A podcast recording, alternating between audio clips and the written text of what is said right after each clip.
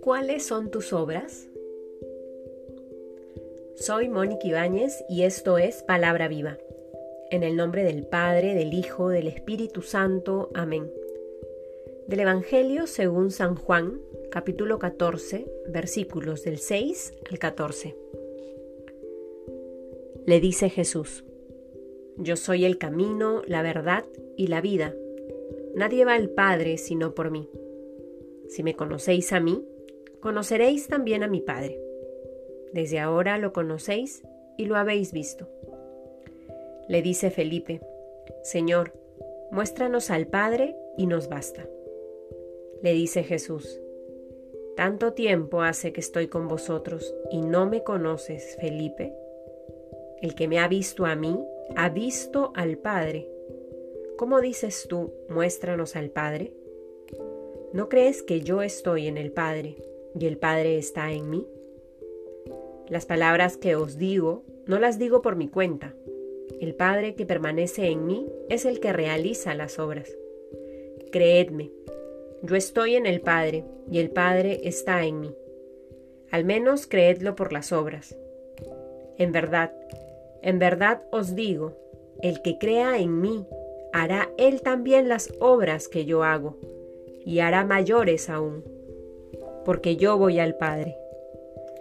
Y todo lo que pidáis en mi nombre, yo lo haré, para que el Padre sea glorificado en el Hijo. Si me pedís algo en mi nombre, yo lo haré. Palabra del Señor.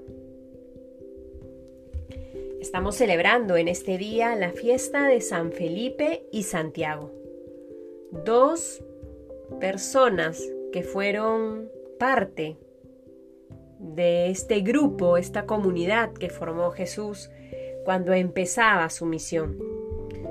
Felipe y Santiago eran de gran parte de los doce apóstoles, quienes se formaron con Jesús, lo escucharon, lo siguieron, aprendieron en todo momento cómo manifestar la acción de Dios a los demás. Celebramos esta fiesta y la liturgia nos propone este Evangelio según San Juan, donde Felipe se hace presente por una petición que le hace a Jesús. Señor, muéstranos al Padre y nos basta.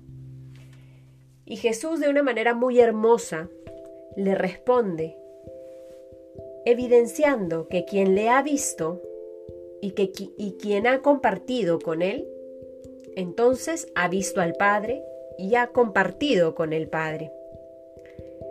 De alguna u otra manera es recordar que Jesús es verdadero hombre y verdadero Dios. Esta experiencia que tenemos nosotros de querer acercarnos a Jesús es también una manera de acercarnos al Padre. Es en Jesús que podemos ver de manera clara el rostro de este Padre misericordioso que nos ama, que nos busca y que cuando nos encuentra nos abraza. Estamos llamados a que esto que experimentamos en Jesucristo, quien nos acerca el amor del Padre, podamos también compartirlo con los otros, podamos también permitir que los demás puedan descubrir el rostro del Padre por nuestras acciones, por nuestras palabras, por nuestros gestos. Jesús hace una promesa hermosa también en este Evangelio a sus discípulos, a sus apóstoles, y hoy nos la hace también a nosotros. Y él dice, en verdad, en verdad os digo, el que crea en mí, hará él también las obras que yo hago, y hará mayores aún.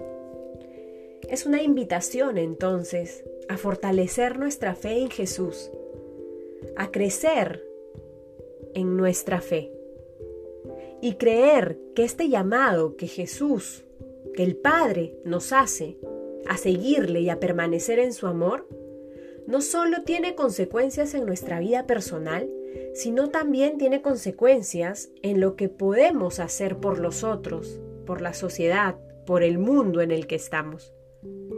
Nuestra fe nos permite prolongar las obras de Dios en la humanidad. Podemos ser esos instrumentos de Dios para el mundo, como lo fueron sus apóstoles y como hoy nos lo pide Jesús a cada uno de nosotros.